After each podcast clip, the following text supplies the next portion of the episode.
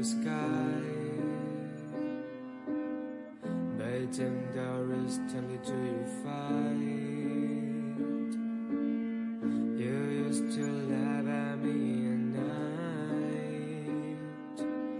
常生活是一个非常复杂的多面孔的现实，它是压迫的和解放的品质的混合物。我有更多的机会，或者说，我也不得不去了解一个陌生人的更多的侧面。但是，但是，重要的问题不是我拥有一座高山，而是高山向我开放，成为我滑雪和爬山的场所。我都不想说那个词，我觉得特别羞耻。就他们说的那种游牧主体的互动，其实就是那个样子。他就说，哲学家并不是要拿知识来分析什么，而是要让生命的丰饶变得可能，这就是核心的关切。他非常反感那种把哲学作为一种非常纯粹的理论、非常高档的东西。以前读到他们的时候，觉得有多深刻，我我现在就会感觉到有多空泛。人的解放的真正领域，它不是处在国家，而是处在日常生活之中。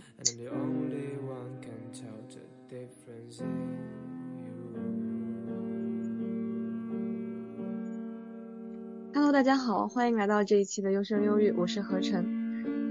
我们前面两期分别是录制了列菲伏尔上和列菲伏尔下，然后我们这一期的主题是美洛庞蒂。但是呢，我们在一开头的时候，还是可以来回顾一下我们之前聊的列菲伏尔，以及我们上次的资本主义的幸存这一部分还没有讨论完的。因为之前山青他没有参加前面两期，所以我们可以跟他一起讨论一下有一些什么新的东西。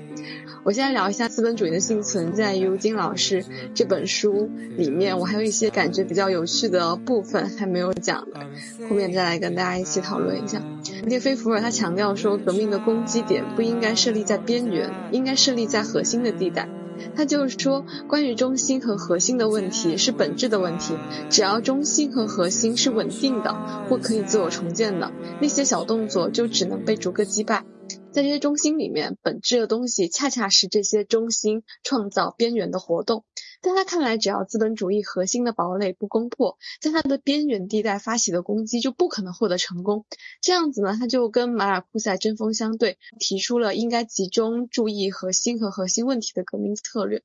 就引发革命的问题的性质而言，必定不是一些无碍资本主义大局的小事，而是涉及资本主义命运的大事。就主要是这个部分。我觉得还挺有趣的。关于资本主义的幸存，大家还有什么想要聊一聊的吗？我觉得，其实他讨论资本主义里面的社会革命，它到底会发生在 资本主义的世界边缘还是中心这个问题，实际上就和此前的一些背景有关系吧。毕竟在此前，共产党的讨论里面经常会出现无产阶级革命，它到底是会发生在一个发达的资本主义社会里面，还是会 爆发在一个可能。资产阶级都相对薄弱的一个所谓的封建社会里面，之前应该是会有这样的一种争论的。那可能苏联革命就证明了，资产阶级革命吧，可能会发生在一个资产阶级势力都相对薄弱的一个社会里面，所以会有这样的一个争论。大概，嗯，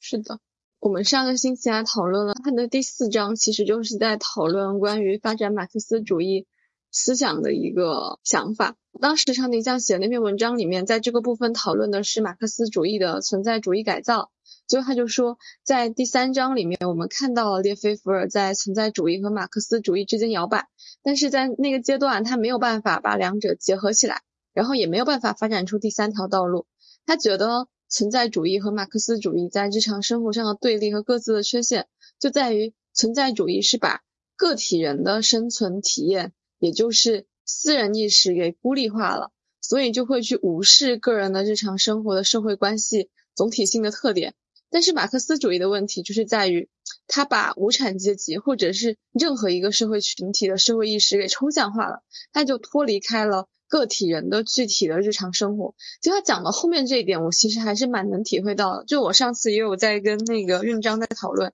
我有一个学马哲的老师，他也属于那种年轻有为。在我们学校里面是破格升的非常的快，升那个副教授、升教授这样子。然后有一天的时候，我就在跟他讨论，他就说他当时在呃某个九八五读博的时候，他的老师就跟他说，马克思所讨论的东西都是离我们非常非常近的东西，它就在我们日常之中。老师就跟他的老师说：“没有啊，我感觉好多东西都离我很远，他怎么在我的日常生活之中？”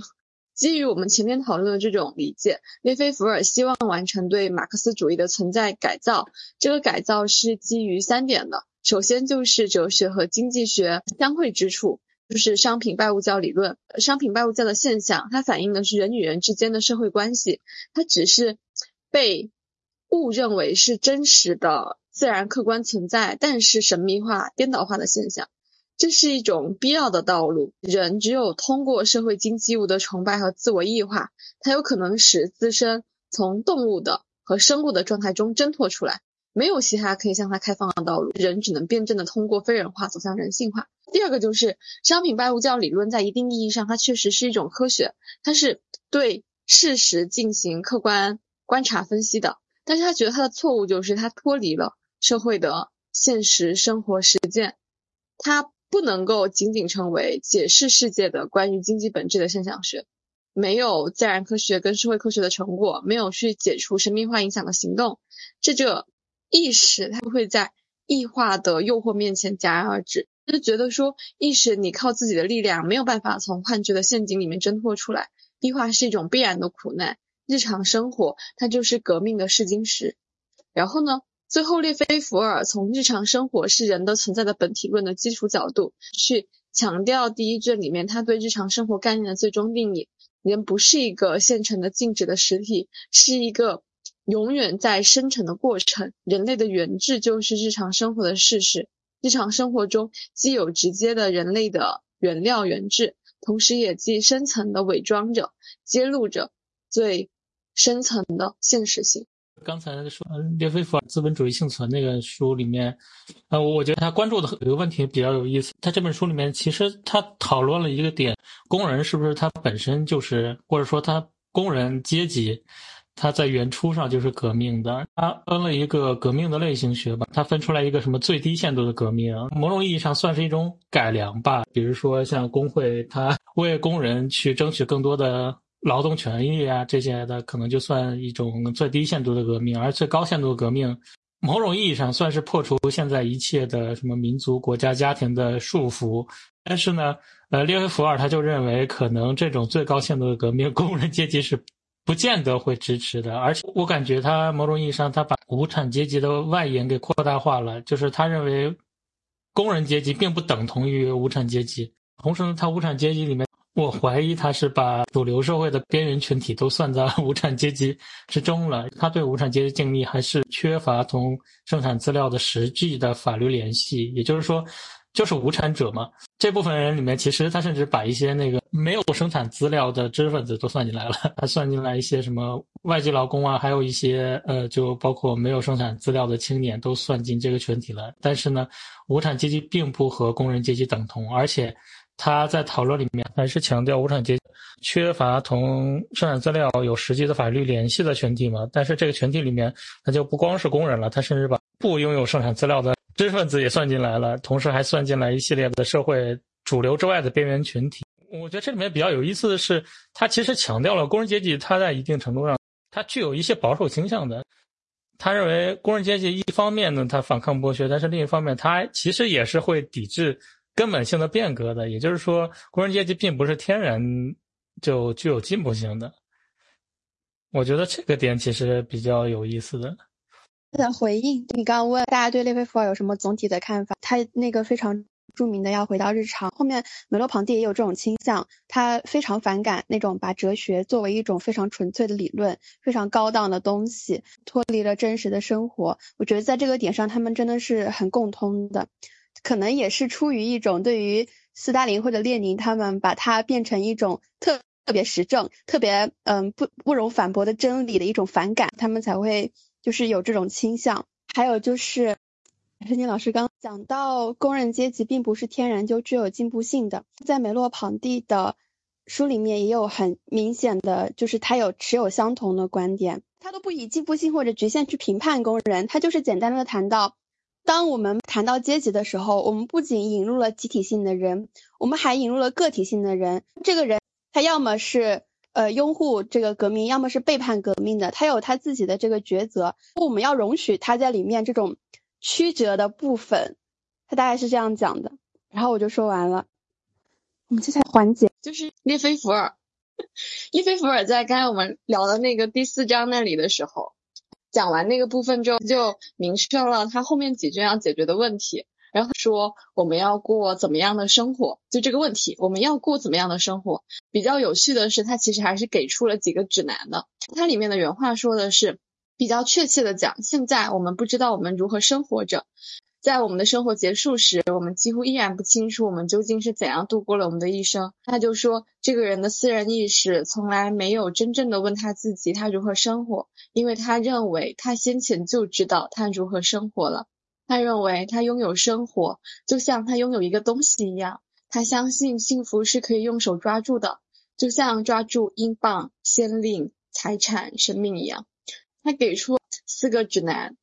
不知道对听众朋友们会不会有什么启发？他首先就是说，你要用很多方法啊、技术啊、计划去重建一定数量的个人的实际生活。然后通过他们的真实生活，以及他们对生活的意识和对生活的解释来开始这项研究。第二个就是，它不能局限于从总体上去把握一定数量的个人生活，但是应该要细致入微的去观察日常生活。比如说一个人的生活中的一天，任何一天，哪怕他是多么的平平无奇，或者是琐碎无聊，这个时候我就想到了很多的 vlog，可能这是我们拍摄我们生活 vlog 的意义。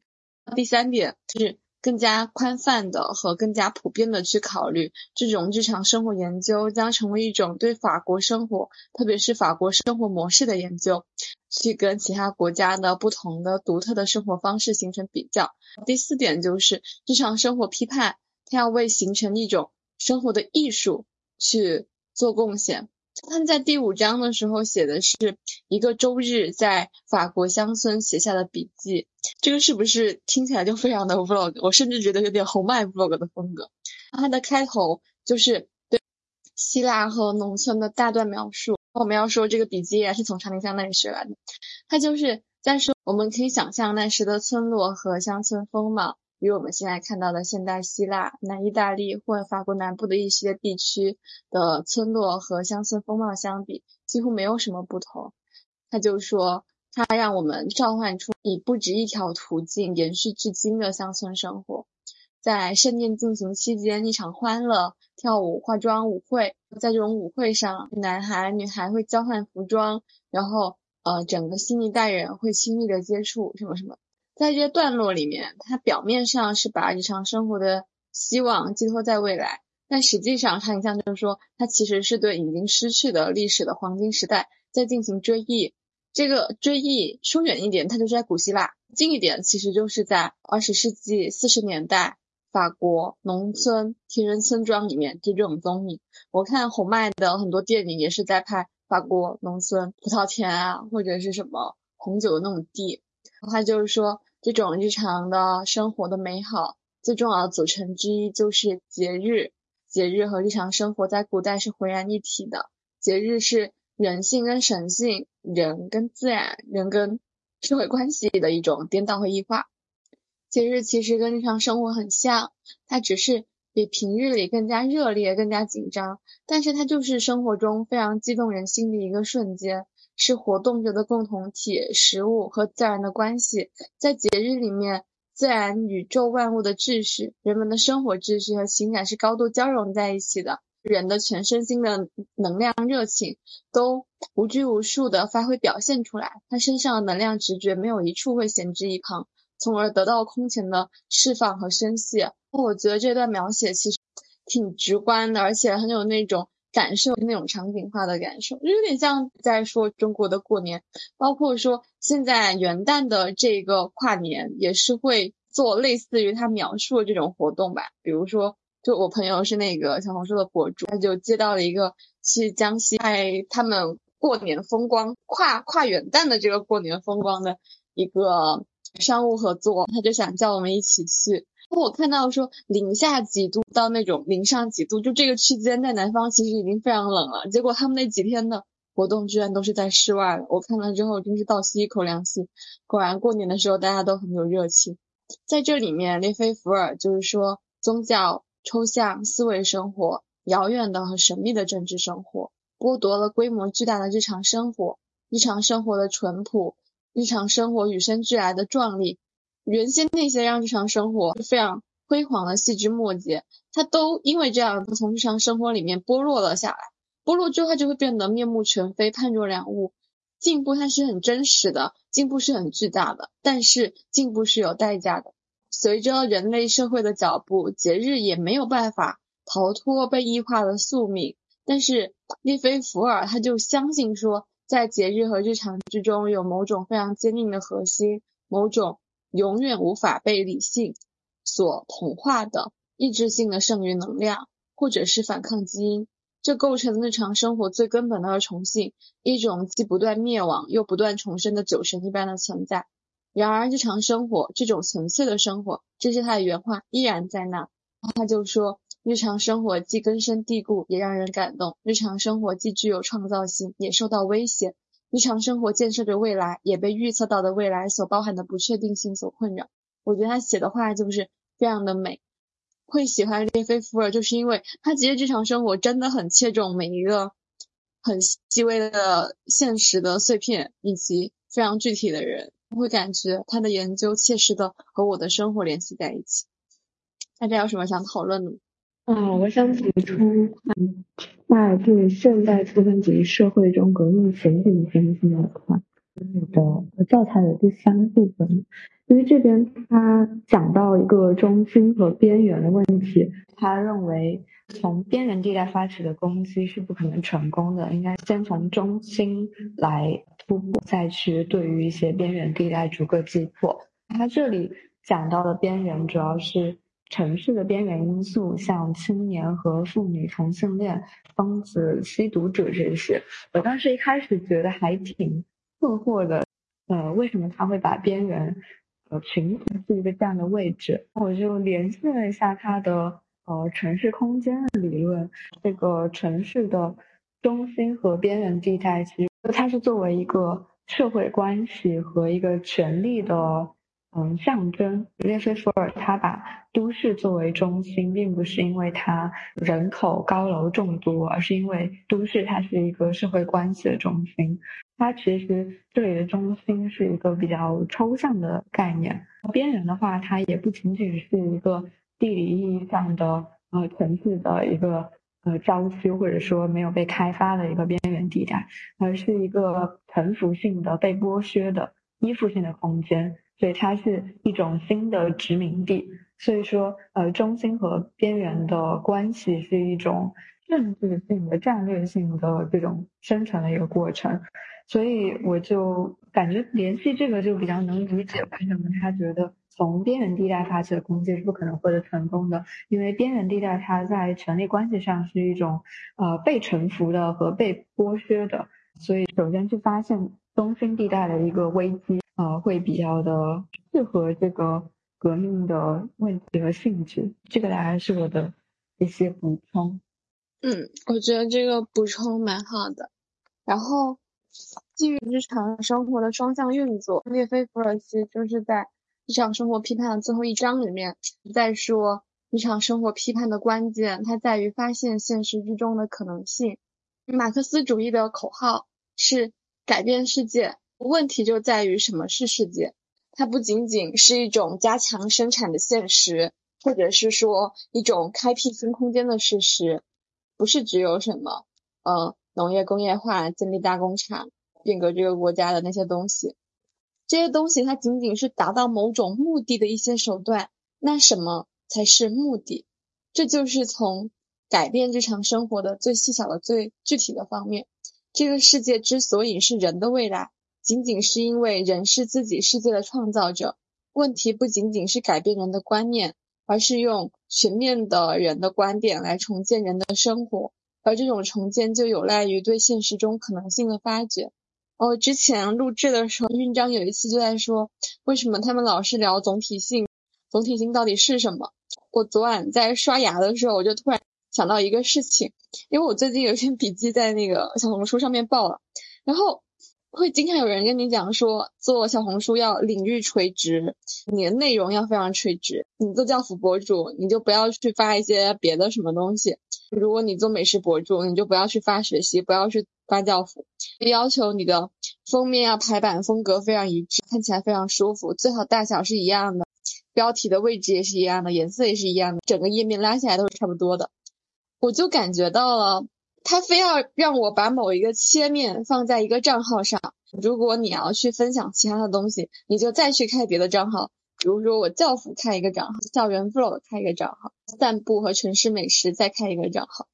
因为我们最近也搞了很多自学小组，除了咱们这个西马读书会一开始的这个，我和运章还有一个那个法语的西马读书会，我们还一起有一个雅思的，还有一个自学古典舞的。我那天就在跟印章说，本来只有一个群聊的时候，我每天有什么想说的，我就会直接往那个群聊里面巴拉巴拉说。后来有了两三个群聊，我就要挑选一下，我要把什么内容在不同的群聊里面说。再到现在的时候，因为已经有四个群聊了，有时候就是一个东西，它其实既可以在这个群聊里面打卡，也可以在那个群聊里面打卡。我就突然感觉到一种割裂，这种分组的割裂，跟我感受到的小红书对我的割裂有一点点的类似。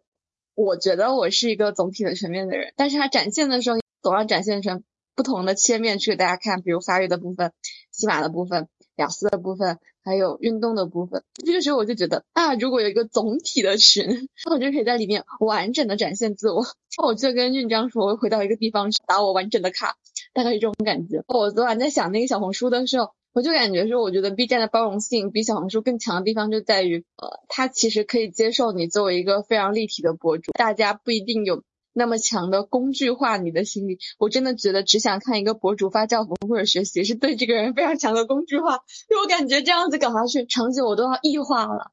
小红书就是给我这种一点都不总体的感觉。其实每个人都有很多面，但是小红书它不是很接受你作为一个完整的人或者总体的人出现在它的平台上。你总是要切开你各种对他人有利的面，然后在小红书上努力的去做一个工具人博主。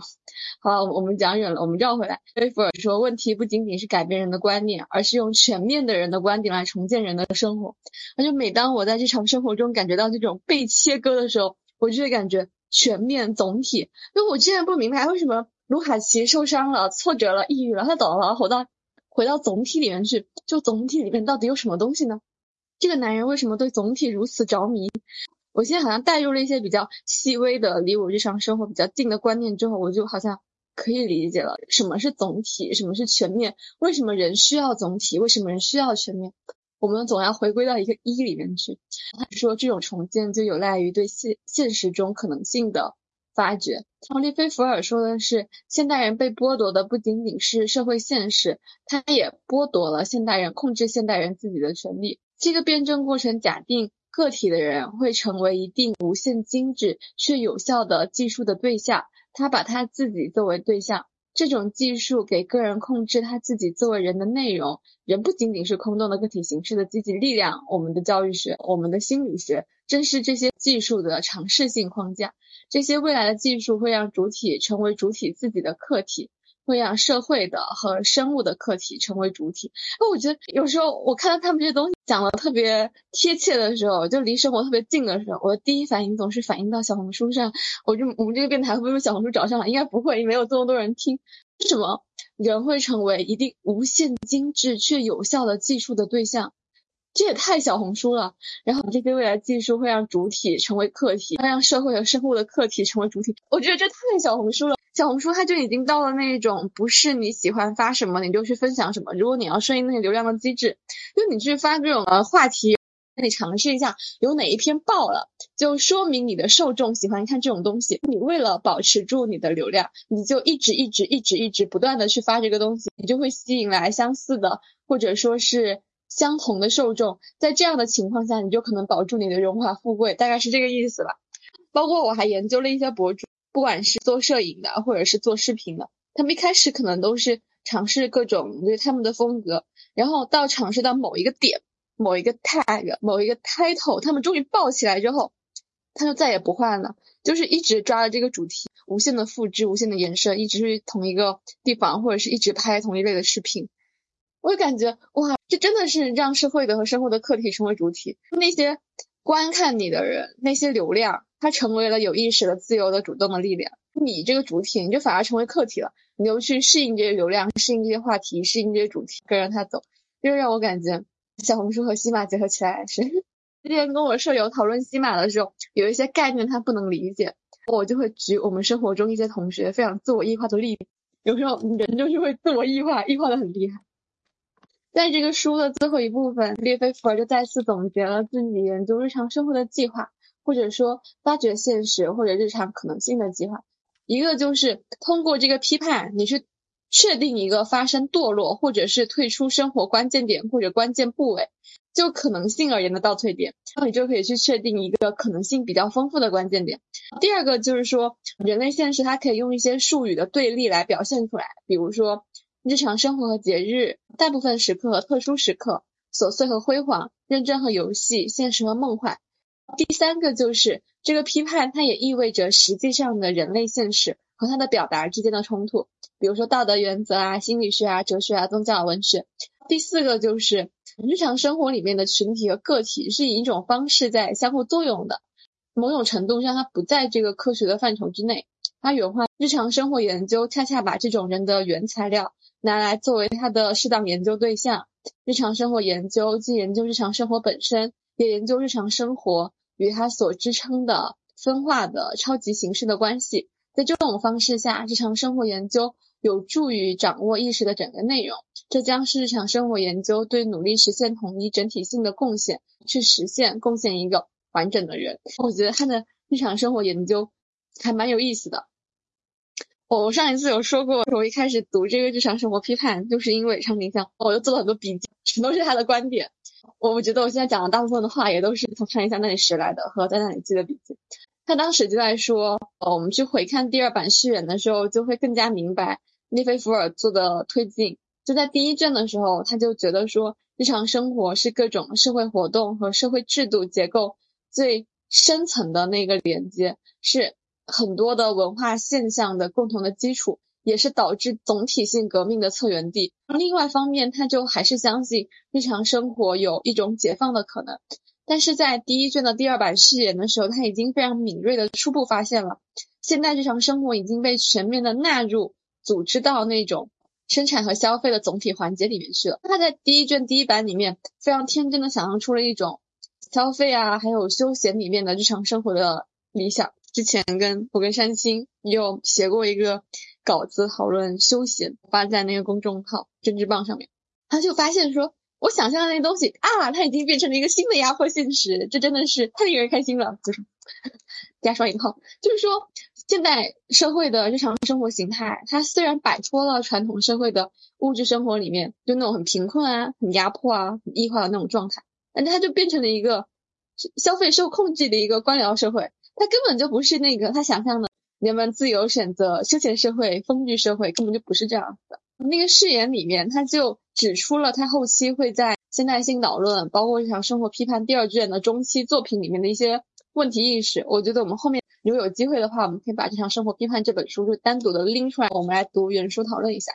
它一个就是说，呃，你技术被用在这个日常生活里面，就引发了新的问题。第二个就是现代日常生活中的劳作和休闲关系发生了非常重大的变化。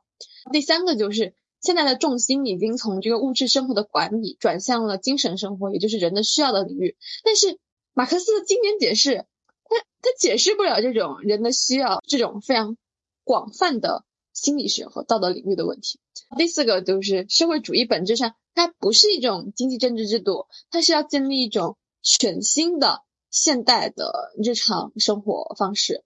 大概讲了这几个点。他在那个第一卷的时候，创造了一个很特别的马克思、黑格尔、尼采三位一体的哲学系统，是一个核心。在第一卷这个阶段，它的问题就是神秘化，就类似于虚假意识、意识形态霸权。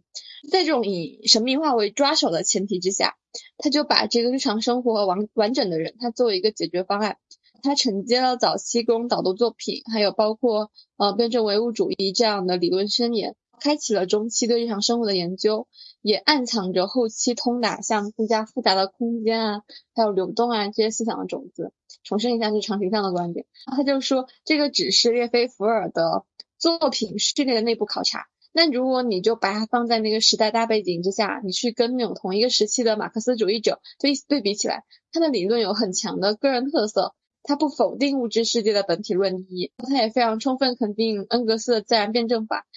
他实际上他又在借助尼采、黑格尔和存在主义的资源，把整一个自然世界给它生存论化。他说那个。好像一篇研究论文吧，研究论文就是说，列菲伏尔的日常生活概念可以看作把马克思的异化概念运用到海德格尔所理解的日常性中的结果，日常生活就是人的异化这样一种状态。陈内像当时说对列菲伏尔最好的理解，就是他构成了从卢卡奇到阿多诺的两代马克思主义者的一个中间路线，就他没有卢卡奇那种乐观。但是他也没有那种现代消费社会学式的消费反抗那那种东西，但是他也不同于阿多诺，阿多诺把那个文化啊日常啊看作一种必然的压迫，这其实特悲观。在引入那个存在论视野之后，列菲伏尔所看到的世界，它不是一个充满生机的日常生活，它不是一种简单的现实，它就不是解放也。不是压迫，它一直就是非常复杂的多面孔的现实，是压迫结合在一起的一个混合物。他说什么？休闲活动内部包含着自发的批判日常生活的实践，超越日常生活的条条框框的渴望，表达了一种真实的需求，一种真正的乌托邦冲动，虽然可能带着一种神秘化的异化的形式。他就说，列菲伏尔他跟萨特，萨特就是也有那个马克思主义的色彩。我觉得他跟我们今天要开启的梅洛庞蒂，其实他们几个可能讲的时候，经常会被联系在一起。列菲伏尔他的区别就是，他为了避免把这种多元的日常变成一种新的神秘化，他把总体人就规定成一种超越的方式。日常在这里的作用就是为总体人提供机制，但是社会啊，世界啊。总体人发展的可能范围又可以被科学的划定，所以这种日常里面的囊括，它有很多的生机和能量，但它又是一种可以被理解、被认识的能量，它绝对不是那种什么不可理喻的生命之源。我不知道大家想不想讨论一下，你们觉得列菲弗尔有没有什么缺陷？我一开始。读这个的时候，我就常印象就是说那个布格哈特，布格哈特在评论列菲弗尔的时候说，哪怕日常生活批判的形态如何可能以及如何必然会发生，但这都不能解释总体革命如何作为一种事件发生。事件这个词最近在那个西马里面也非常的火。也就是说，在第一卷的时期里面，它的系统里面已经有了对于一个革命动力学的描述，但是它没有对一个革命发生学的描述。那个论文说，充满悖论的是，他对最终的解神秘化理论的追求，依然保留着的是既空洞也无法实现的问题。在列菲伏尔的马克思主义之中，始终渗透着对绝对真理的神秘化追求。他设定了一个总体性的、革命性的、完整的人，但是他没有真正规定一个能够完成革命的人，也没有能够说明促使他进行革命的动力。因此，在缺乏能够实际明确施动的行动者状态下，革命的发生最终很难说会不会回到一种对绝对真理的神秘化追求之中。不过，他这个批评其实。就还挺挺传统的，对一开始的那个什么西马三巨头，叶老师要有这种类似的批评，你对这个革命动力学、对革命发生学的研究不足。这我不知道对其他人怎么样的，我有时候看到这种批评会让我感觉到疲倦。我觉得人家说的已经很好了，你就不要再挑剔了，不好意思。在后来的《现代世界中的日常生活》那本书里面，他把那个历史演变概括称为风格。风格的死亡和文化的诞生，接着就是日常生活的建立和巩固。而且其实他后来有说，英语的日常生活那个 everyday life，他的那个翻译并不是法语的那个是日常生活，我已经忘记那个词叫什么，是 la quotidienne 还是什么，就大概是这个词，并不是这个词的完美的翻译。因为法语的那个日常生活就是那个 la quotidienne，如果我没有读错的话，它的原意是每天生活的重复，持续不断的每天生活的重复。所以他就后来在那个访谈里面区别了每天日常生活，就那个 daily life 和日常就是 the everyday 和日常性就 everydayness 之间的质的区别。它就是说，每天生活从来就存在着，但是充满了神秘。日常这个词表示每天的生活走向了现代性。日常作为一种规划当中的对象物，它是通过市场展现出来。所以日常性这个概念，它强调的是日常生活里面的同质化，还有碎片化的这种特征。碎片化，哇，同质化、重复性、碎片化，这每个词都很让我想到小红书。对不起。然后在它前面第一卷的时期，它的重点就是神秘性的每天的生活。到第二版的时候，它就开始转向日常和日常性。被现代所侵蚀的每天生活，所以那句话怎么说来着？就是说他毕生从事的日常生活批判，可以概括成一句话：研究作为对生活的间接批判的哲学，观察作为对哲学进行直接批判的日常生活。前期列菲伏尔对异化的理解，并不是马克思和费尔巴哈那种类本质的那种理性价值悬设，它是一种非常存在主义的。个体性、生命值，或者说某种生命冲动，这个我们上周好像跟运章也有类似的讨论，就是我们为什么很喜欢他。他 运章讲的话是，即使在于吴京老师的结构下，列菲伏尔依然非常鲜活。那个剪辑老师把它放到了时间轴里，我又默默的把这个句话给删掉了。就是他在说，为了向日常、向世人去证明他的这个日常生活批判概念的有效性，强调说它是我们辩证的批判。进入到最佳、最深刻的那种外部世界和社会世界的聚集地，这个就是人类的本性欲望的所在地和入口处。他就感觉到说，国家或者政治的异化，它是现代日常生活中最严重的问题，就是。他说，中央集权制国家象征着人类异化的神话。在资本主义社会，人的权利和能力逐渐转变为一种无名的或匿名的机构。破折号列菲伏尔，他就说，人的解放的真正领域，它不是处在国家，而是处在日常生活之中。日常生活是一个非常复杂的多面孔的现实，它是压迫的和解放的品质的混合物。所以，我们就要把那些需要与那种有满足啊、有价值啊，或者说那种新的啊、有生命力的那种肯定的内容，你就要把它捞出来，你就捞出来，从那些什么否定的、异化的那种因素里面，给它提炼出来，这才是一种拯救，大概是这样子。那你刚才讨论小红书那个事情，虽然这个和理论没啥关系。呃，我觉得你刚才说这种特性，一定程度上是那个现代性特征的一种放大吧。我我们在这个现代社会里面，可能要接触的人已经太多了，所以我们在了解每个人的时候，只能去了解一个非常小的一个切面，而且我们了解这个角度，其实是从他那个功能性上来说的。这个人的这个切片对我们来说有什么用？小红书它那种展示机制，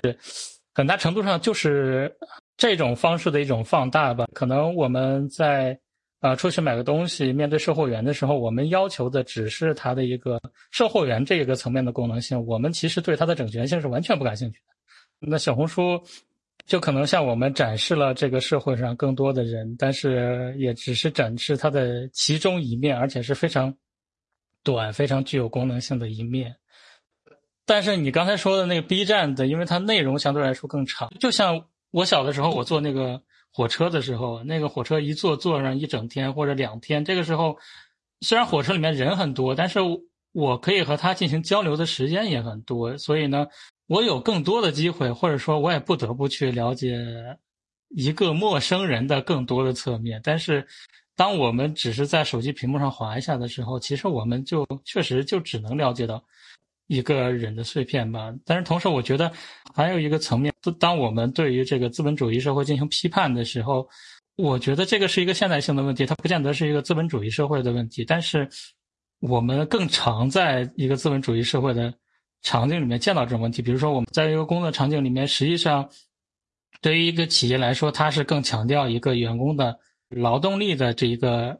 层面吧。嗯，可能一个最为理想的工人就是二十四小时不要休息的一个工人，也就是说，他剥夺了这个工人的人的属性，或者说剥夺了他的生活空间这些特性。他只是强调，哎，这个工人他对于劳动力的这个层面的这一个切面吧。所以我觉得，呃，在这个层面上，可能马克思主义对于这个资本主义社会的批判更为感同身受，在这个层面。我我想讨论呢，我一个一个的讲吧。先从最早的三清之前讲的那个话题，最低限度与最高限度的一个革命，就是列维福尔的一个革命类型学的一个划分。我觉得，呃，里面可能要讨论，呃，革命类型学，我觉得最高限度跟最低限度之间的革命，不是说它分别是什么。我觉得这两个之间更重要的问题是，就哪个的优先级更高啊？有没有一种人，他是为了，或者说有没有一种统治阶级？他是为了避免更高限度的革命，然后他容许、他默认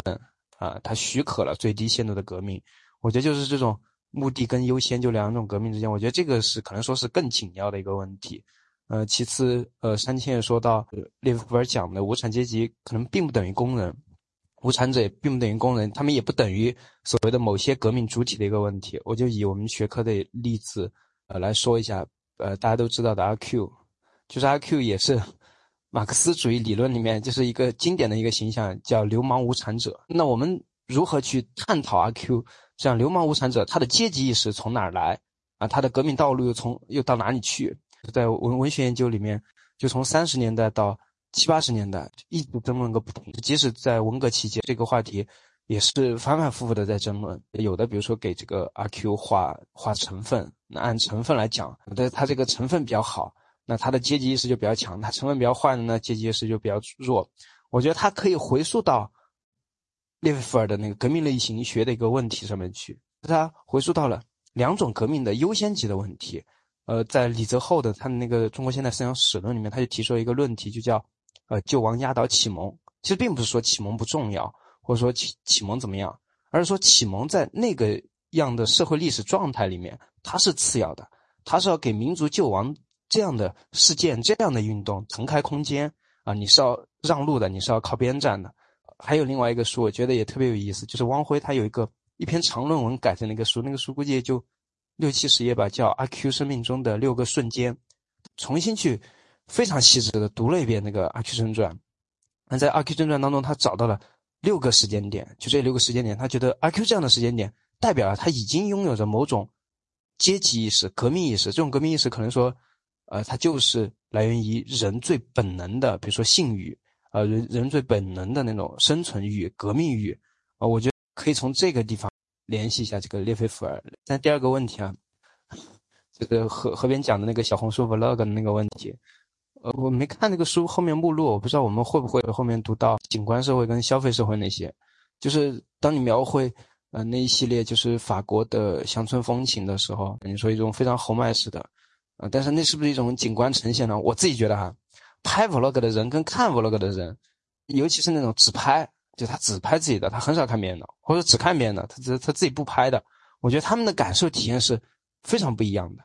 嗯，所以我觉得，呃，这种景观制造或者说景观呈现乃至景观消费，可能它有的时候就是违背呃列维弗尔所认为好的那种日常生活的。之前我看大众文化研究里面，他们有一个词叫游击战。就是景观的游击战，比如说我去一个商场里面，我跟很多东西拍照，比如说最近特别好看的圣诞树，它特别好看的手办，我都拿着拍照，但是我我不买，啊，我就不买，我一分钱我都不消费。他们别想从我这儿掏走一分钱，但是我把他们的景观都收纳进来，都放到个人呈现，比如说我在朋友圈的呈现，比如说我在小红书上面呈现，我觉得也有这么一种路数哈，因为这个呃涉及到和尚后面讲的那个。小红书有问题。首先讲这个小红书，相比其他平台，比如说 B 站，它是不是更能够呈现一个立体的人？啊，这个方面我觉得可以可以分两个角度来探讨。一个角度呢，就是在西马这个传统里面，我们去讨论，呃，使用一个技术，或者说呃，是在某个空间里面展示自己，啊，或者说尽量不让自己太被异化。有一个思路，就是很多当代西马的一些学者就很喜欢的一个思路。他们在探讨革命的发生学问题或动力学问题的时候，他们喜欢找革命主体，啊，就是河边讲的，我有非常多的群聊，但是我没有一个总体性的群聊。他们要的就是不要总体性的群聊，他们要的就是我在日常生活当中发发动一场革命，就跟我建一个微信群聊一样简单，我就发一个帖子，我现在就是这个帖子楼主，然后你们回复跟帖，那你你跟我一样，你我们就是革命同志了。这个革命运动疏忽即逝啊，到下午的时候，咱们这个革命运动就就结束了。然后到到第二天早上的时候，我们又发一个帖子，或者我们又建个群聊，新的革命运动又开始了啊！这个也是毕德波他后面他在写他的一些文章的时候，他讽刺那些超现实主义的呃艺术家，超现实主义的艺术家，呃，他们在一个波谲云诡的一个艺术时代、一个革命时代里面生活呃创作，但是呢，他们的方式非常老套，比如说非常有名的超现实主义宣宣言，毕德波就讲有一。新的动向来的时候，他们就赶要赶紧回家，要回自己的阁楼上面去写一篇新的那种宣言样的东西。但有的时候，你把宣言写好了，你按一个非常有呃编制的，你把你的革命队伍安排好了，革命的契机已经过去了，或者说革命的效果已经在其他地方已经萌生诞生了。我觉得可以从这个角度，就起码的角度来探讨一下小红书这个问题。第二个，我觉得河边它更多的是作为小红书的用户，或者说。呃，那种生产者去讨论那个问题，我觉得小红书它本身内部的算法的问题，它本身它作为一个机构，它作为一个公司，而且是一个 民办公司，它里面有算法的问题，有它人员，呃呃，他们各种各样工作的问题。我觉得这个问题也是可以纳到里面来讨论的，比如说算法批判啊，比如说数字劳动，比如说有的小红书跟 B 站有可能它的定位就是不一样的。其次，呃，小红书。他希望展示什么样的，而不是他这个技术，呃，本身会呈现出什么样子的。他就会给他程序员说：“我希望达到什么样的效果。”呃，你自己去生产的时候，其实有很多因素会去影响你的。比如说，他们最近换了一个 leader，那很可能他们的那个推广的方向就变了，对吧？比如说，他们最近做活动，有非常多呃给这个素人的 UP 主或素人的一些主播一些曝光的机会。我觉得这些都会非常的影响生产者的一些判断。在这个程度上，我觉得是是相当不透明的。你是不知道，尽管他会给你开放一些，比如说你这个，呃，阅读数或者你的关注数达到一个啊什么样的量级，他会给你开放一些权限，你可以看得到啊自己的用户或者说自己的浏览量，比如说有多少人看了没点赞，有多少人关注你，或者说有多少人就是每周他至少刷一刷十篇你的帖子，但他从来不关注，你可以看到这些呃各种各样的数据，但是仍然我觉得还是一个相当不透明的。第三个要补充的，河边不是讲那个 everyday life 的那个翻译嘛，以及包括日常生活，呃，它是作为一个，呃，它不是一个革命的一个边缘场域，或者说一个历史的呃边缘角落。它有时候历史或者说革命的契机就在日常生活里面。我我之前翻翻译完一本书，这个书叫 Music Islams，它副标题是 Well being through music in everyday life，意思很简单。就是我们用音乐来干什么呢？很多时候，音乐就是我们一个随身携带的庇护所。我们就是在日常生活当中，通过音乐，呃，去到一种完满的状态，或到一种幸福的状态。它里面我觉得有一点特别好的一点，呃，西马讲的东西，你们我有的时候觉得，可能我比较喜欢那种 比较实证一点的研究。我觉得有的时候非常有洞见，嗯，但是呢，有的时候呢，非常的虚。他们是把。艺术批评者或者说那种美学家非常有洞见性的眼光，呃，非常深邃的眼光，我觉得抬到一个非常高的一个位置上面去，啊，但是社会学家呢，做做做有些实证研究的时候，就是又会把这个东西给庸俗化。比如说社会学家早期时候，他们讨论文化、研究文化的时候，啊，就讨论这个，呃，这个文化，比如说这个书是哪个出版社出的，啊，这个编辑他这个稿费啊怎么发的，这个什么版税怎么发的，做做着。怎么发就搞得很琐碎啊，搞得很庸俗，呃，美学家有也很有很多洞见，或者说这些西马的，尤其搞文艺的这批，呃，就有很多洞见，啊，但是呢，有时候你会觉得太空泛，尤其是什么时候你就觉得特特别空泛呢？你接触那些并不高雅的艺术，同时你在你的朋友之间，你在你的呃同学之间，你在你的学校之间，你其实你得不到共鸣，也没人理解你搞的这个时候，比如说。我前不久我就了解到有一种现象，我觉得特别有意思，地下偶像。你比如说，你去跟你的老师聊，或者你跟朋友聊，你别说地下偶像了，那就地上偶像他们都不管。知道了，我怎么都不知道？你们快科普一下，怎么就就过去了？这个就是地下偶像这种特别好玩的现象，就是我们想象偶像。它一定是非常资本主义化的，呃，工业化的，以及特别标准化的。比如说像韩国那种什么 SM 公司，比如说像日本那种，你的体重、你的形体，我们什么时候去选秀？你出来之后，你的演绎这个路，你什么时候出公告？你出什么样的 MV？什么时候打歌？你的受众群体是什么？它有一套非常标准化也非常有效的流程的。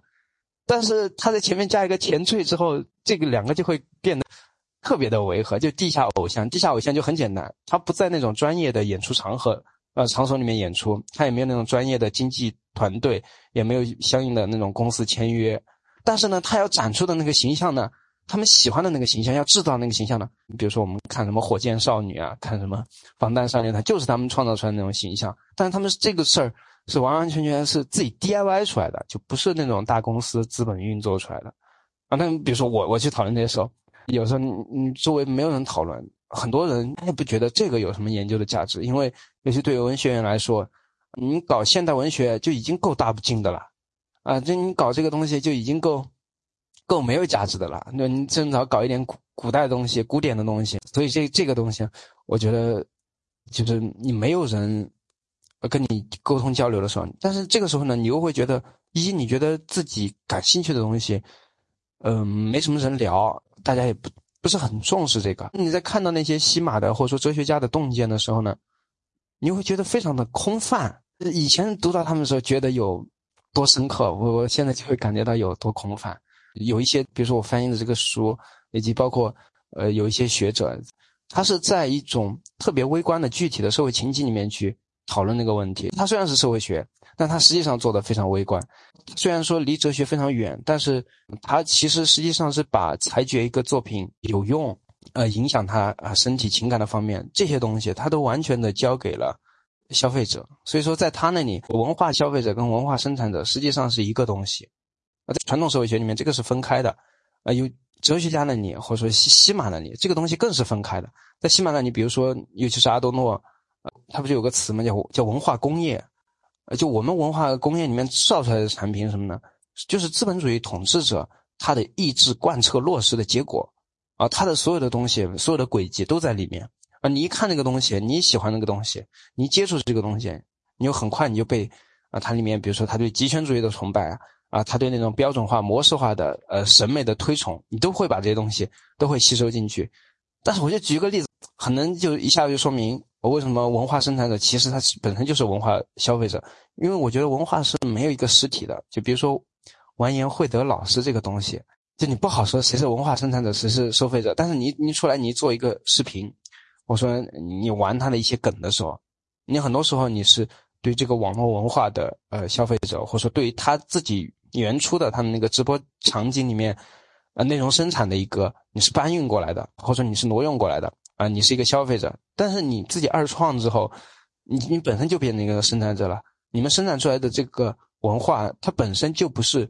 构建于完颜慧德他本身的那种啊心理咨询直播之上的，它可能就是构建于一种网络社会当中那种，我都不想说那个词，我觉得特别羞耻。就他们说的那种游牧主体的互动，其实就是那个样子。最后你都不知道，呃，这个词啊这些梗是谁谁拿来的。有人他最初搞出这个，那没多久他就觉得厌弃了。有人呢，他又突然又想到这个，哎，他又觉得特别有趣，然后他又综合整理了一下，就最后就特别像一个万花筒啊！你在里面，你看到不同的东西折射过来、折射过去，你完完全全都不知道最原初的那个东西是什么了。但是你至少可以肯定，最原初的东西一定不是他直播间里面那个东西，那个只是物理意义上的实质性的东西，但是它绝对不是文化意义上。最实质性跟最原初性的东西，我分享就这些。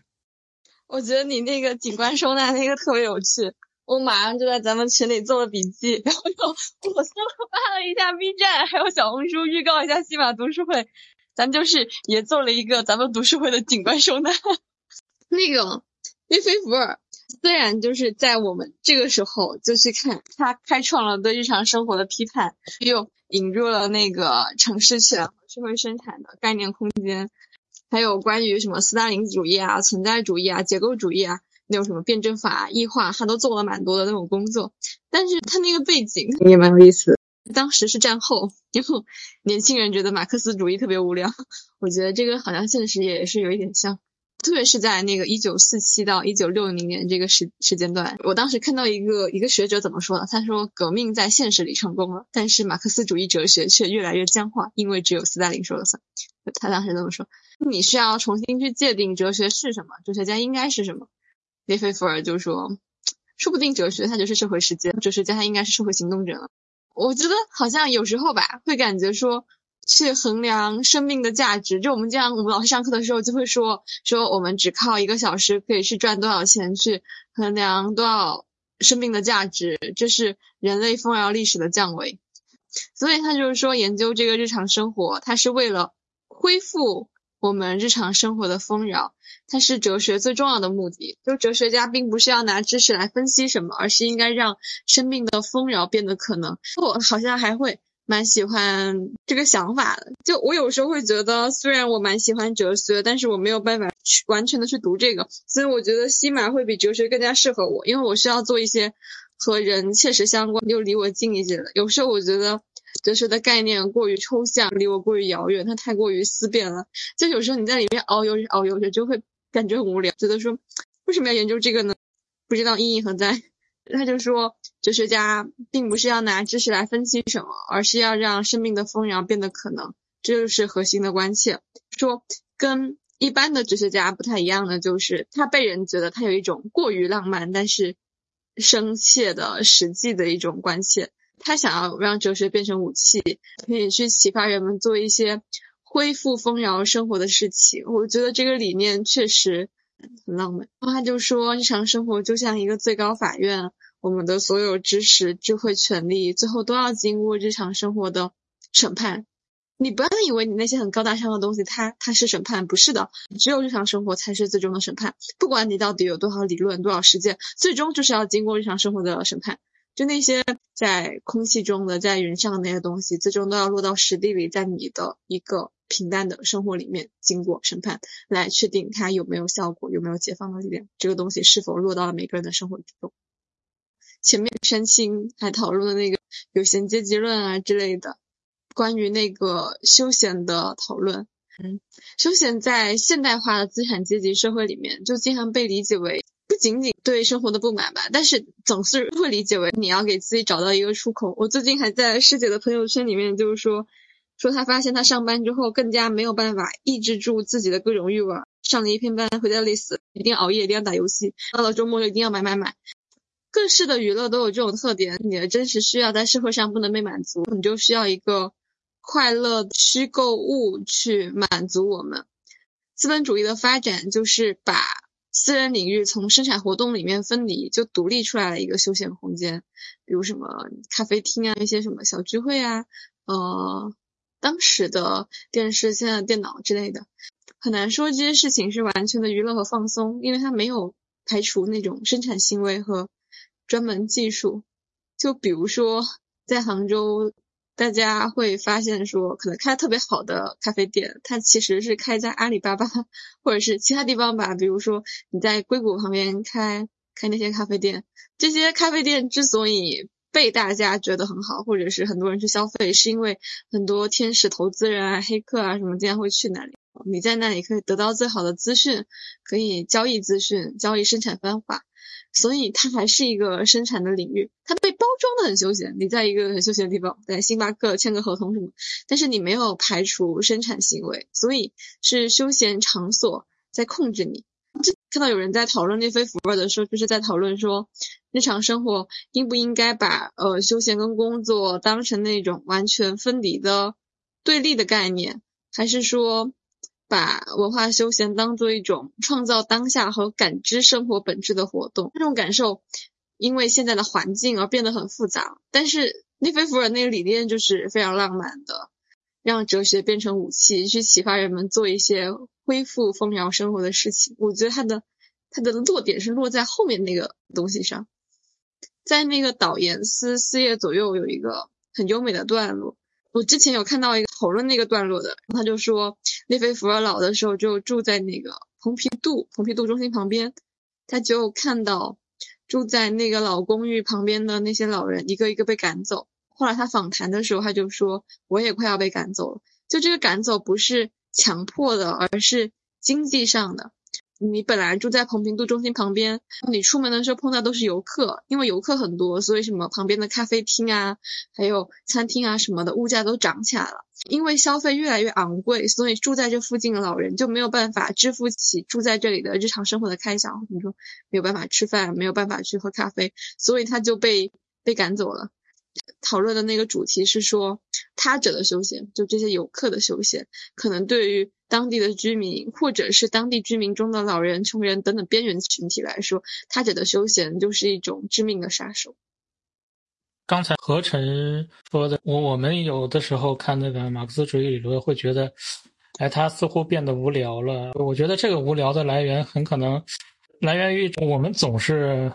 服从一种规定吧，这种规定它规定了什么问题才是比较重要的？就比如说，可能列菲弗尔他的贡献就是 本来日常生活的研究可能在马克思主义的思想里面是不那么重要的，但是他发掘了这个研究的意义。就像十五刚才说的，当我们被告知地下偶像这种知识其实是不重要的，可能只有什么阶级斗争啊，或者说社会革命啊这些议题才是重要的时候。那些所谓的边缘群体，或者说一些我们认为有意思，但是似乎被认为对于大多数人来说没有意义的那种知识，这些知识可能在别人那里认为不重要，在那个主流的知识语境里面被认为是边缘的，但是我们认为有意思的这些东西，它可能有的时候会被主流化吧，但是在更多的时候和十五刚才说的那个现象是一样的，那个文化的生产者和消费者实际上是一体的嘛。嗯，在某种意义上，我们在理解马克思主义理论的时候，我们也是在消费这种文化。同时呢，我们在讨论的时候，其实也是生产这种文化。但是问题是，这个知识秩序，它会很自然的去有一个判断，说你什么样的知识生产是重要的，什么样的知识生产是不重要的。可能地下偶像的知识生产就被认为是不重要的，但是你。讨论 工人运动、阶级斗争，或者说社会革命这些知识就是重要的。这种知识可能就会呃掩盖或者会遮蔽一些虽然具有生产性，但是被认为哎处在一种边缘的状态。呃，虽然能激起一些人，或者说能激起大家对于不同议题的兴趣，但是它建立不起来，像现在这种学院体制啊。呃，或者说他建立不起来一种，呃，具有一贯性论述的那种思想脉络。刚才十五说的，我就有这个想法。刚才何晨说的工作和休闲的问题，我觉得这也是一个我们现在才会遇到的问题吧。之前，呃，在有限积极论里面吧，忽然也有更多讨论。其实他认为，如果我们处在一个前现代社会，或者说，呃，我们处在一个农业社会的话。工作和休闲本身，它就不是截然两分的。有一个很典型的问题，嗯，我们在农业社会的时候，一个小孩儿他逐渐长大的过程当中，他就会逐渐接受农业生产。比如说，他一开始可能做不了特别重的体力劳动，但是他可以去放牛啊，他可以去喂猪啊，他可以去做一些非常轻的这种劳动。但是，如果我们进入工业社会的时候，当一个孩童去参与这种生产的时候，它就会产生一个很典型的问题，童工问题。这个在英国工业革命的过程当中就会出现了，因为工业生产的它的那个劳动性、劳动强度是增加的，同时呢，在农业社会里面，你的劳动生产的场所和你生活场所是不是截然两分的？你生活的那个。房子后面就是猪圈，可能走两步就是你要耕作的那个农田。同时呢，你在床边，你炕的边上，它就是一个纺织机。有可能你在聊天的过程当中，你就在什么纳鞋底啊，你就在纺织啊。你的生活和工作其实不是截然两分的。但是我们在一个现代的工业社会里面，你的生活场所和工作场所它是分开的，它是具有不同的功能性质的。那这种不同的功能性质就很自然的把你的生活就分成了工作和休闲两个部分。那你可能在休闲的场所已经不想要工作了，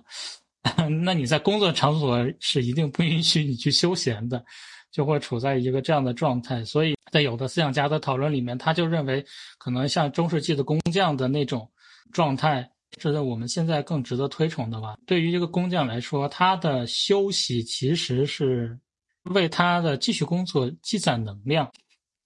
他并不是说是，呃，经过了长时间的工作之后，我需要一个休息，而是说，我的工作本身就是具有一种创造性的。那我在短暂的从这个工作挪开的过程当中，实际上，我更多的是一种从生活中取材，或者说从生活中去感受。我实际上不会说，哎，这个工作停止了之后，我就对这个工作就一切不想了。它恰恰是在这个休闲的过程当中。他只不过是短暂的把这个注意力从当前的工作中挪开，但是脑海中呢仍然是在思考这个和工作相关的一切事情，可能更多的是说在这个生活中去汲取灵感。这个时候，工作和休闲其实不是截然两分的，工作本身就是生活的。呃，一部分。那当然，这个原因就像马克思说的，现在劳动异化导致了人们像逃避瘟疫一样逃避劳动。但是对于可能中世纪的工匠来说，这个工作本身就是值得追求的，因为它让人感受到自己可以改变世界，至少能改变手头的这个物件，然后他能在这个工作当中获得自身。存在的意义，它不是一个值得逃避的事情。但是我们现在把工作和休闲截然两分，实际上就是在要在休闲中逃避工作嘛。啊，大概就是这些感想。当然，煽情就把那个讨论就拉到了马克思那个部分。日常生活批判里面的第三章，其实就是在讨论作为日常生活批判性知识的马克思主义。不过，虽然它第三章以马克思主义为名，但是。开头几页有非常强的那种存在主义的调子，就比如它里面其实分析了无产者，就我们前面其实也有讨论到一点点，就是说现代的无产者并不是一个拥有现成观念的人，不是一个具有充分精神财富的人。一个人之所以过上了无产者的生活，只不过是各种不幸的境遇在叠加。他作为一个工人。他的观点和感觉不是命运偶然降临到既有的深层人类本质之上的东西，不是既有的深层人类本质之外的东西，也不是由未必正确的影响和理论所产生的。首先，这个人过着无产者的日常生活。如果他的生活变得人性化了，那是因为他已经靠运气或者靠毅力，成功的超越了无产者的生活。场景上的说法是说，他在这个个体化生存分析和。阶级存在分析这两种立场之间在徘徊。就一方面，他觉得说，导致一个人过上无产阶级的生活的，不是某种神秘的那种经济必然性规律，是因为环境的偶然的不幸。作为一个工人的意见和情感，它不是你命中注定的，也不是你人性深处的，它是某些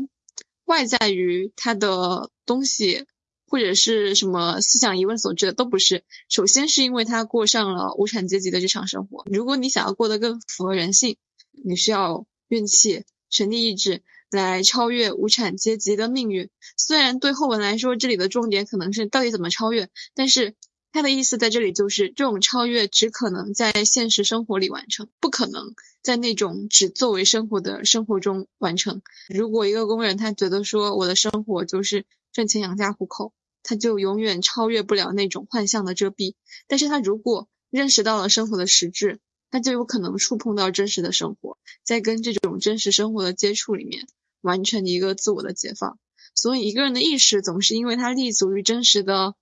生活，又在他生活的这个基础之上，一种生活的意义不可能在别处，而只能在生活本身中才能发现。意义它只能在生活的深处，它不会超出生活之外。所以，无产阶级生活的意义就只能在无产阶级生活之中才能发现。在日常生活批判的主题就是，他先建立了真假两种日常生活的观点，他就回到了这个马克思主义里面，他就把马克思主义定义成了一种日常生活批判的系统，就列出了一些什么范畴啊、框架意识啊，就把马克思主义的商品八股叫批评，改造成一种对于日常生活神秘化意识的批评。他说的就是马克思主义作为一个整体，它实际上是一种日常生活批判的知识，这可能会被其他人骂。首先一个就是个体性的批判，对本真自我观念的批判。他就说，越是自我的，越是社会的。但是我们老是想要把自我跟社会去割裂，这种个体跟社会。内和外、私人和公共领域这种二分非常严重，才会导致人在这种日常生活的矛盾里面去挣扎。就一方面，呃，每个人成为人，但另一方面每个人又成为非人。就我们一定要去淘汰私人意识，所以日常生活批判就是要揭穿这种独立的私人意识那种虚假外观。第二个就是对神秘化的批判，他就说资产阶级也经常把这种个人主义作为一种阶级思想的武器去麻醉无产阶级。第三个是货币的批判，拜物教还有经济异化。就利菲福尔他同意说占有是存在的基础。但是他就拓展了一下，他就说人和物之间的关系，它不等于一种占有关系。就最重要的问题，并不是我拥有一种对象物，最重要的问题是我能够用一种全面的人性来欣赏对象物，我能够拥有与对象之间最复杂的、最丰富的快乐与幸福的关系。哎呀，我好喜欢这句话。他就说，一个人只能通过他所拥有的而存在。但是这种拥有的眼下形式，就我们老是说什么对货币的占有啊什么的，它是一种非常低等的狭隘的存在。所以货币它是一个不值得信任的主人，它其实是一个深层深层次的异化。就只有人跟自然、人跟社会之间的全面的取用或者拥有关系，才是真正的自由。第四个就是需求的批判，核心的主题就是心理学跟道德的异化。他就说，你人的本质存在确实是一种需要，但在资本主义条件下中有就很片面，这个片面就变成了你对物的私人占有，对这个物的占有性需求，那你人性就倒退了呀，你就倒退成了一个非常粗俗的动物。所以他就说，你这个人的心理的道德你就异化。他就说，心理学家所说的可以。知觉的世界其实就是人在那种历史水平上面活动的结果，人去赋予外部的事物一定的形态，这不只是一种什么理论活动，它是一个很具体的实践活动，是我们理解和感知外部世界的中介。所以他就是说，日常生活另外一个问题就是人的需要的异化，这些人的情感的创造，连同对这种客观现实的占有，它就构成了人的现实的实现。但是人性化，它只有在日常生活里面才能得到完成。所以每一个灵感的瞬间，它都是为正常人而服务的。我觉得这句话真的可以成为一个什么 APP 的 slogan。每一个灵感的瞬间都是为日常人而服务的，Mark。哎，我觉得这句话可以适合一个品质小红书。对不起，我今天老是 Q 他。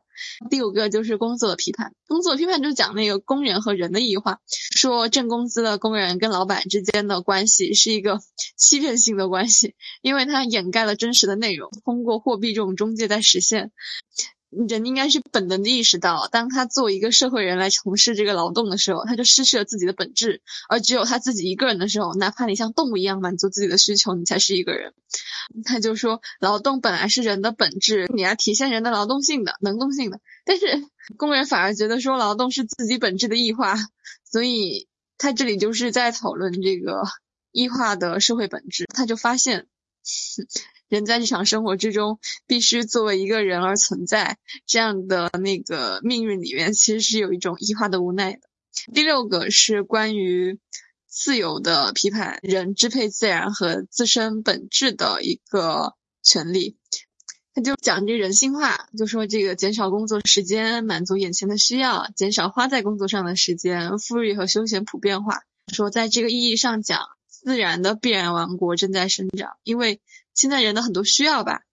往那种比原始人要复杂很多那个方向发展。但是这个讨论，一个就是自由总是通过它属于的这个社会集团获得的；第二个就是自由它是一个非常综合的、非常多方面的，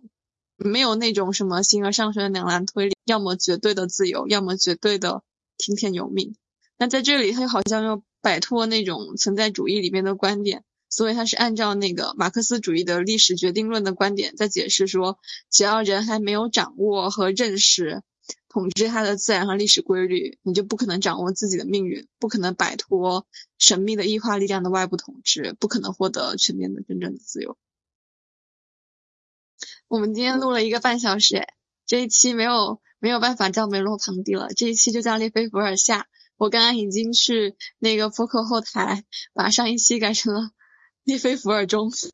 又因为中上上中下很容易混，我就给每一个起了一个标题，就是摘了一个句子作为一个标题的后缀。咱今天就把那个列菲伏尔讨论完吧。我们宣布下一期再开始梅洛庞蒂。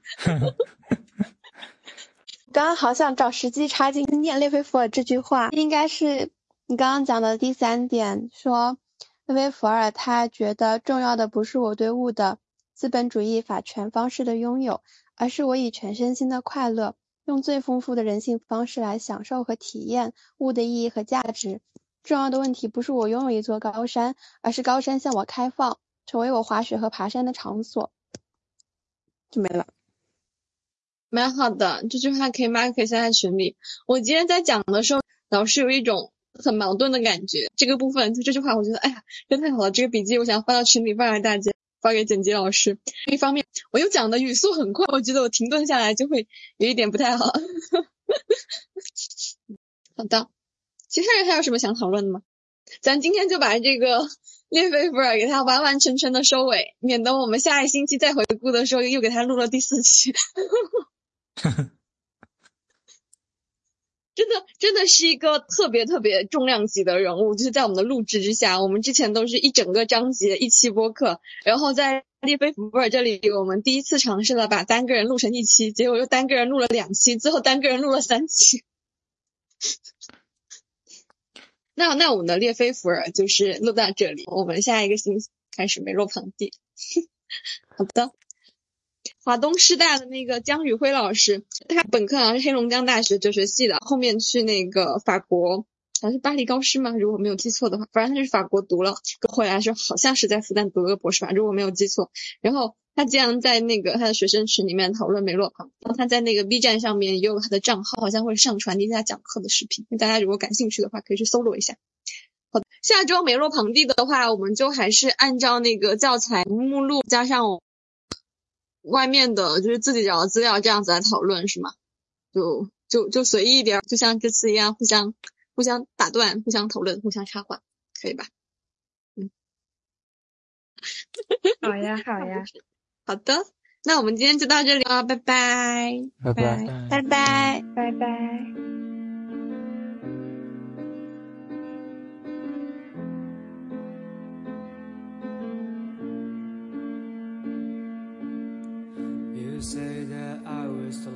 sky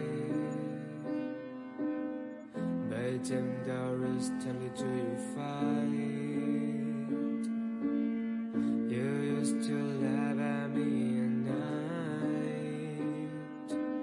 But now it's on the back, The records recommend Feelings inside I'm thinking about If we try or die.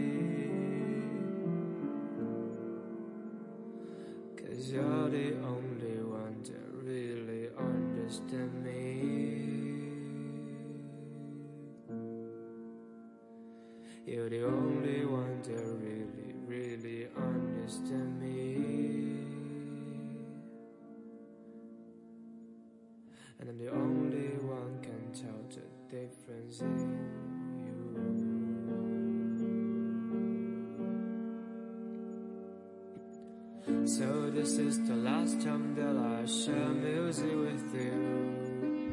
The songs are dollar box, you must never reply. I thought you'd lie. Oh, does it matter that I got this beating and I tell you I'm waiting for you to